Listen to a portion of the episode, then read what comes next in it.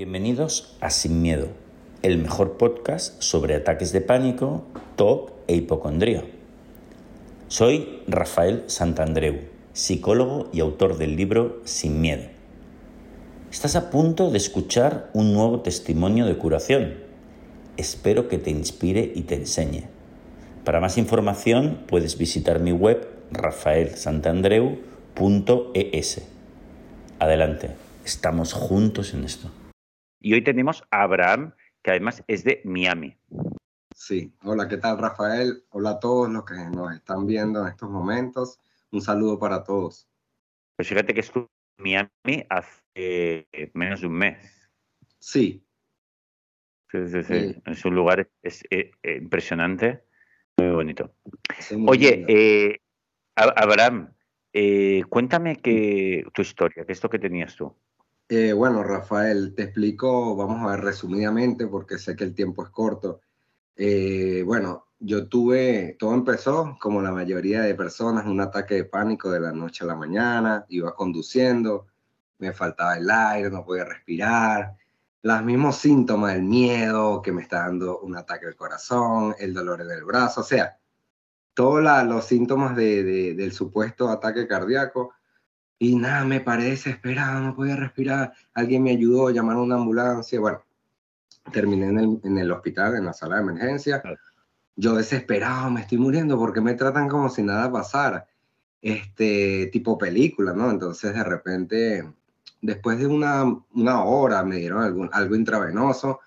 Este, mira, el diagnóstico es ataque de pánico. Este, relájate. Eh, Mm, trata de tomar actividades, desestrésate un poco, trabaja un poco menos de hora y chao, nos vemos. Y yo, eso, eso es todo, yo me estoy muriendo, yo sentía pinchazos en mi corazón y, la presión, eh, no, la presión arterial está un poquito alta, pero mira, la tengo más alta, la no. Sí, pero es que obviamente eh, tú estás acelerado, tu cuerpo está en movimiento, este, tienes miedo, tus signos vitales no van a ser los mismos que una persona en estado calmo oh, wow, nada, luego de eso quedé como en shock. Los días posteriores a eso, eh, lo que yo sentí creo que era depresión, era una sensación de tristeza y empezaron unos temores, temores a todo. Primero al que me volviera a dar eso, que es muy común de las personas, obviamente por los testimonios que veo aquí en tu canal. El miedo de que te vuelva a dar es el principal que te da, que te vuelvas a, en cualquier momento, estabas en cualquier situación, o me va a dar otra vez y volví a la... Eh, eh, no, en mi caso no fue ataque de pánico, pero sí esos amagues, esos amagues. Y salía sin respirar y no podía montarme en el carro, no podía ver el vehículo. Eh, las salas de emergencia, así fuera, donde fuera, veía un hospital y no podía respirar. Yo, wow, qué extraño, jamás había sentido eso. Tengo 35 años y yo en mi vida había sentido eso. bueno, luego de ese episodio, como te dije, empecé a tenerle miedo a literalmente todo eh, mi vida empezó a, opacarse porque eh, me estaba vetando de hacer cualquier cosa porque siempre pensaba que me, va, me iba a dar el ataque o me iba ¿Qué, tipo de cosas, ¿Qué tipo de cosas evitabas, por ejemplo? Mira, eh, obviamente al principio, como te comenté, era al miedo a que me volviera a dar. Luego empezó a transformarse, Rafael, en todo, literal, en miedo a todo. ¿Qué es miedo a todo? Eh, iba a salir con mi familia y, y estaba en un sitio cerrado y decía, no, yo me tengo que ir de aquí, yo no puedo estar aquí, siento que no puedo respirar, siento como nubes en mi cabeza, veo borroso, no puedo, tengo que irme. Y abría y me iba. Y o una reunión familiar, estaba mi visión ida, la gente me hablaba y yo pensando que, que si tengo una ansiedad, me imagino que es común también, ¿no? Que pase esto, pero al momento no lo entendía no lo entendía y el no entender, el desconocimiento genera miedo, ¿no? Entonces eh, empezó por allí. Luego, ese, vamos a decir, esa ansiedad, esa tristeza que empezó a no querer ir a trabajar, a tener miedo de ir a mi lugar de trabajo y quedarme solo, a estar en un sitio, eh, en el trabajo, estar solo, me daba miedo. Eh, necesitaba estar en compañía para supuestamente estar protegido, donde obviamente no existía nada. Que pudieran socorrer de alguna manera. Exactamente, alguien que siempre exacto, estaba esa, esa, eh, que esa posibilidad siempre estuviera latente. Yo iba a un centro de comercio y decía, oh, ahí están los policías y está la ambulancia. Bueno, me siento un poquito mejor. Si me llega el ataque de pánico, está alguien que me socorre. Eh, mira, Rafael, de todos los míos. Luego, después de un tiempo que no entendía lo que pasaba, no tenía ayuda, eh, de, empezó a agrandarse el problema, porque obviamente yo le daba combustible, ¿no? Empecé en las evitaciones, evitaba todo eso. Entonces, yo no, no caí en lo que es quedarme en casa, siempre quise salir. Veo muchas personas, muchos testimonios que la gente, obviamente, cuando está en un proceso de depresión se cierra, no quiere salir, no quiere hablar con nadie, eh, llorar, no. En mi caso contrario era, no, esta sensación no me gusta, yo quiero salir de aquí, eh, esto no es, no es lo que me gustaría sentir, porque no le hallo sentido las cosas, y dije, no, yo tengo que hacer algo necesito buscar las soluciones como, como todas las personas, buscar en Google, pa, pa, pa, ansiedad, eh, depresión. Eh, ¿Será que es esto? ¿Será que es los otros? Obviamente sabemos que es un error y le está dando combustible, combustible hasta que se magnificó. Y en cómo se magnificó, en, en un TOC. Para el que no lo conoce, es un trastorno eh, obsesivo compulsivo, que hay distintos tipos para aquellas personas obviamente que nos ven, se transformó de ansiedad, ataque de pánico a TOC. ¿Por qué TOC? Porque empecé a meterme una idea de que yo podía hacerle daño a mi hijo y a mi familia. De la nada, es un pensamiento de la nada, como todo, eh, eh, la, típica, la típica sensación, pensamiento intruso, no sabes manejarlo, no sabes, le agarres miedo y se quedan con el, la peor bomba explosiva, eh, explosiva que hubo. Y a partir de ahí, bueno, le vienen las habitaciones. No quiero llevar a mi hijo al colegio. No quiero dormir con él porque me da miedo de que lo voy a ahogar, que le voy a hacer algo. No puedo ir a la playa porque me da miedo de que si pierdo el control y lo ahogo, eh, no puedo estar cerca de mi esposa porque si agarro un cuchillo o un objeto punzante, yo dije, wow, que me está, no, me estoy volviendo loco. Ya, Eso te, te, asusta, es normal. Increíble, era como una, la peor pesadilla. de una persona viviéndolo. Entonces dije, no, yo tengo que buscar ayuda, yo necesito ayuda, necesito saber qué está pasando. Entonces, bueno, eh, contacté a, ustedes, ¿verdad? ¿Y, eh, cómo me encontraste, Abraham? Porque, porque desde ahí de Miami, ¿cómo fue? Sí, mira, eh, sinceramente te encontré, como te dije, soy curioso y soy una persona que obviamente en vez de encerrarme busco soluciones. Siempre ha sido así en mi vida. Nunca, nunca, siempre sé que hay una solución, siempre sé que no es normal lo que estaba pasando no era yo. Yo digo, bueno, necesito saber cómo solucionar esto. Entonces, bueno, como todo, empecé a googlear, bla, bla, video, video, eh, todos los videos que te puedas ocurrir, meditación, cómo se hace meditación, cómo calmar Hay muchas cosas. Cómo quitar los miedos. Entonces, en ese abanico de, de, de tanta información, en algún momento vi, vi un testimonio tuyo, una entrevista que me causó un un clic. Ah, ah. Y, también el, libro, la portada de tu libro de Vivir sin Miedo, ¿no? Entonces dije, wow, este, este libro me llama la atención. Amazon, comprar, pum, me llegó digital, en Kindle. Yo vivo aquí en Estados Unidos. Yo, bueno, lo leo en el teléfono, me parece este, este, muy, muy práctico. Y empecé a leerlo y digo, wow, en este libro está hablando de mí. o sea, está hablando totalmente todo lo que me está pasando cómo es que una persona entra en, el miedo, en la ansiedad se convierte en TOC, eh, y eso se va agrandando hasta crear una especie de mani problema que es increíble. Entonces, de esa manera dije, bueno, voy a contactar a Rafael a ver si me pueden ayudar, ¿no? Y entonces ahí empecé mis terapias. ¿E hiciste terapia con, ah, con una psicóloga del equipo? Sí, se llama Lisa Mazzoni, sí. Lisa Mazzoni, que es una psicóloga, ella es argentina de origen, pero vive en España. Le mando mucho saludo y le agradezco mucho porque la verdad es tremenda psicóloga, me ayudó muchísimo. Qué bueno, la verdad es que si le mandamos un beso aquí a Lisa desde aquí. Y entonces, oye, ¿en cuántos meses has estado trabajando con este tema? Mira, eh, Rafael, como te dije, el problema mío viene de hace más de tres años no es poco, creo que es 2020. Entonces, la terapia tampoco iba a ser tan corta, es normal. Eso es una cosa que también a las personas que también nos ve, eh, como te digo, hacer este testimonio, mm, siempre tengo en la mente de cómo ayudar, ¿no? Cómo contribuir, porque así como eh, ahorita estoy de este lado, pero yo estuve también allá como lo que me está viendo. Y sé que, sé que nosotros los que tenemos este problema temporal, porque para mí es temporal, eh, estamos ansiosos o, eh, a la expectativa de que termine rápido. Y uno de los factores necesarios, hagas la terapia que sea, la hagas con quien quiera, es el tiempo.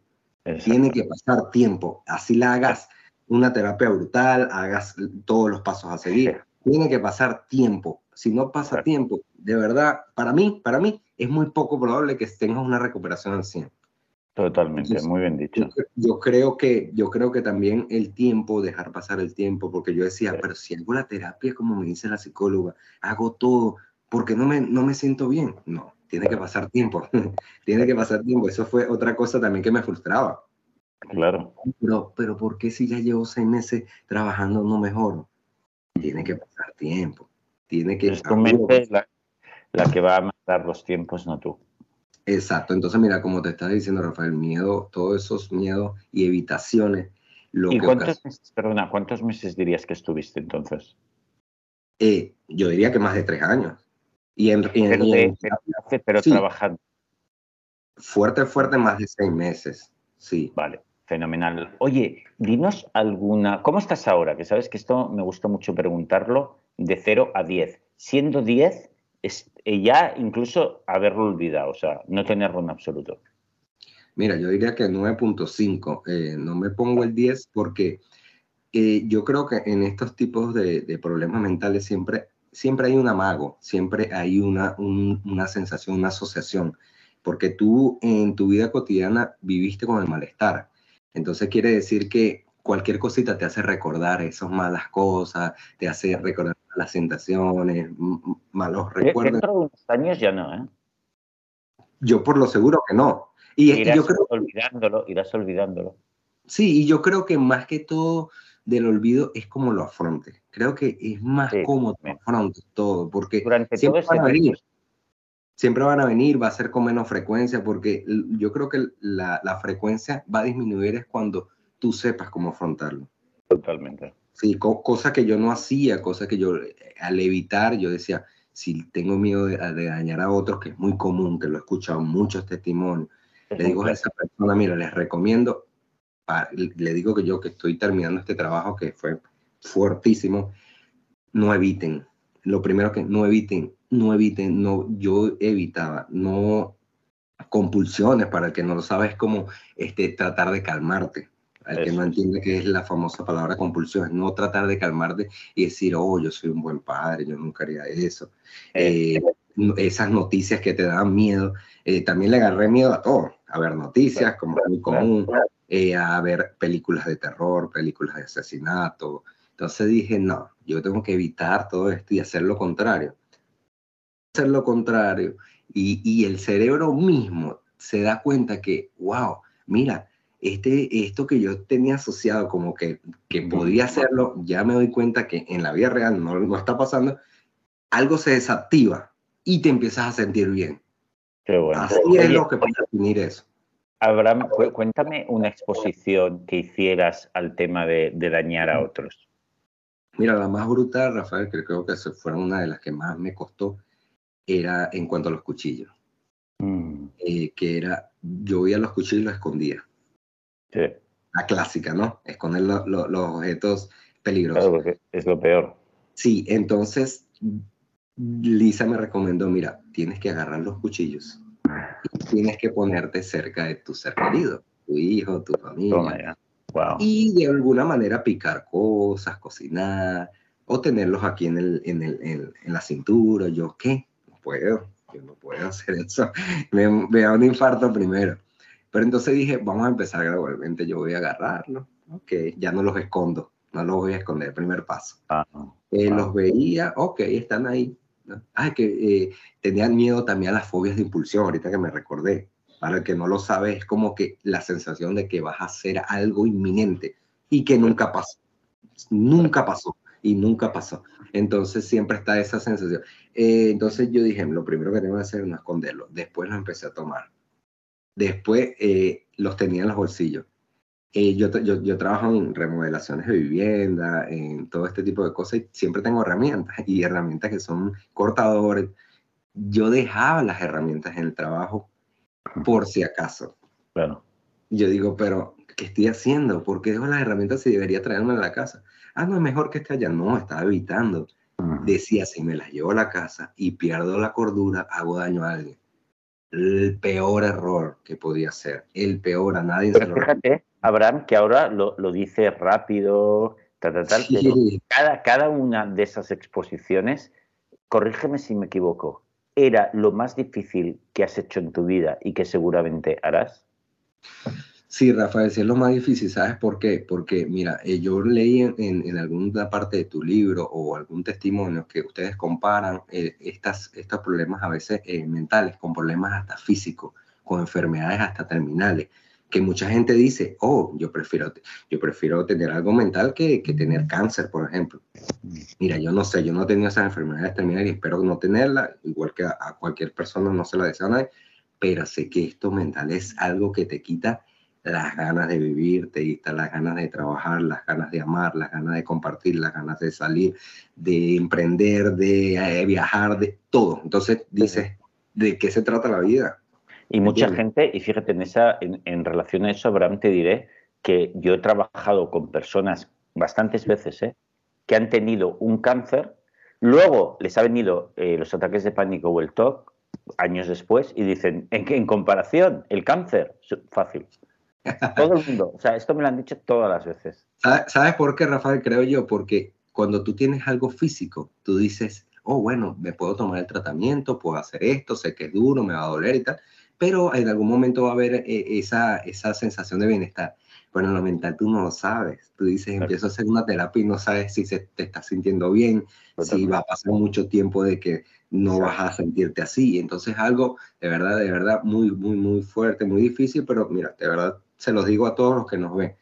De verdad, hay recuperación 100%, un ejemplo es mío, muchas personas lo han hecho, y sé que cuando estás metido allí, que yo toqué esa parte, como dice tú, Rafael, ahorita lo digo muy, muy, muy relajado, muy tranquilo, pero sé que, que, que esas personas que están en un momento duro, tienen que empezar un proceso de recuperación, tienen que saber e informarse. Me parece que también la, la capacitación, ser un poco curioso, leer, no tomar lo bueno de lo malo. Exacto, porque eh, eh, en, como te digo, en internet, eh, hasta en los mismos libros hay muchas informaciones que tú también tienes que saber clasificar y procesar mediante lo que tú ves, lo que comparas, y entonces vas transformando tu, tu idea y, y de esa manera es que tú vas a empezar a sentirte mejor.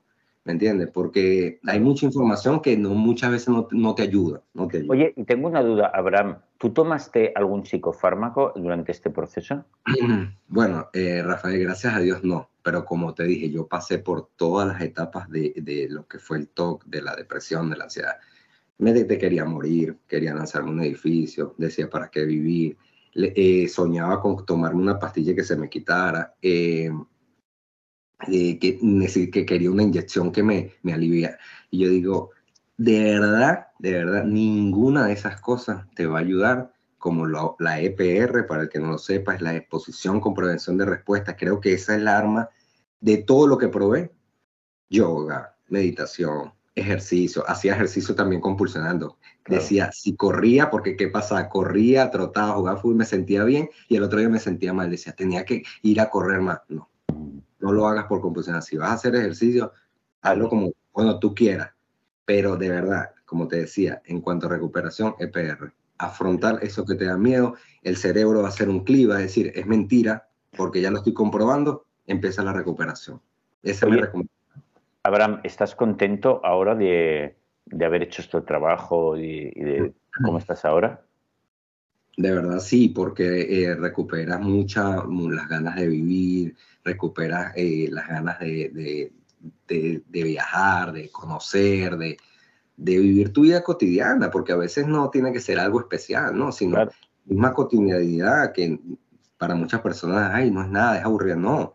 Eh, es, es, lindo, es vivir, es levantarte, es trabajar, es buscar a tus hijos, es salir a correr, es la normal, la vida corriente. Valorar también se disfruta también se disfruta, solo que cuando estás metido allí, sé que ves todo gris. El mundo, por lo menos aquí en Miami, es soleado todos los días.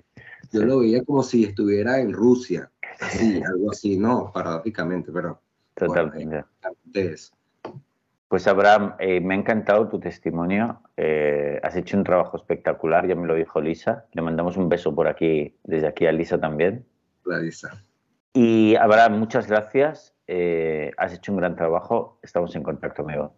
No, muchas gracias a ti, Rafael, y gracias a tu equipo. Sigan haciendo este trabajo, porque como último detalle que se me olvidó decirte, mira, esto, esta, estos problemas mentales sé que no son de ahorita, pero ahorita hay como un auge, un aumento de muchas personas que por el estilo de vida, el estrés, las horas de trabajo, las frustraciones, todo eso. Entonces creo que es necesario, eh, aparte de, que alguien nos ayude, también que las personas tomen en cuenta que eh, el mundo se, se, refiere a más que eso, ¿no? Vamos a ver la vida de otra manera, eh, vamos a relajarnos, vamos a, a, continuar paso a paso la vida, no te compares con los demás, no, no, no veas que si el otro tiene, que si el otro no, que si yo no he cambiado de trabajo, que si no tengo la... Olvídate de eso porque eso contribuye a los problemas mentales, a toda esta epidemia este, de, de, ansiedad, de depresión, de, todo, de todos estos males. Entonces, bueno, esa es mi recomendación final y que, bueno, vivan la vida eh, cada día, cada día es, distinto, cada día es algo nuevo. Entonces, no, viva, no vivamos tanto en mañana, que eso nos pasa, nos pasa mucho a estas personas, las personas que padecemos de esto, que ya padecimos. Qué bueno. Pues te envío un abrazo muy grande ahí en Miami, Abraham. Ok, muchas gracias Rafael, a todos, a Lisa y a todas las personas que nos ven y espero que se recuperen pronto. Hay salida, no se, no se frustren, no se pongan tristes. Eso pasa, todo pasa, créame. Gracias, amigo.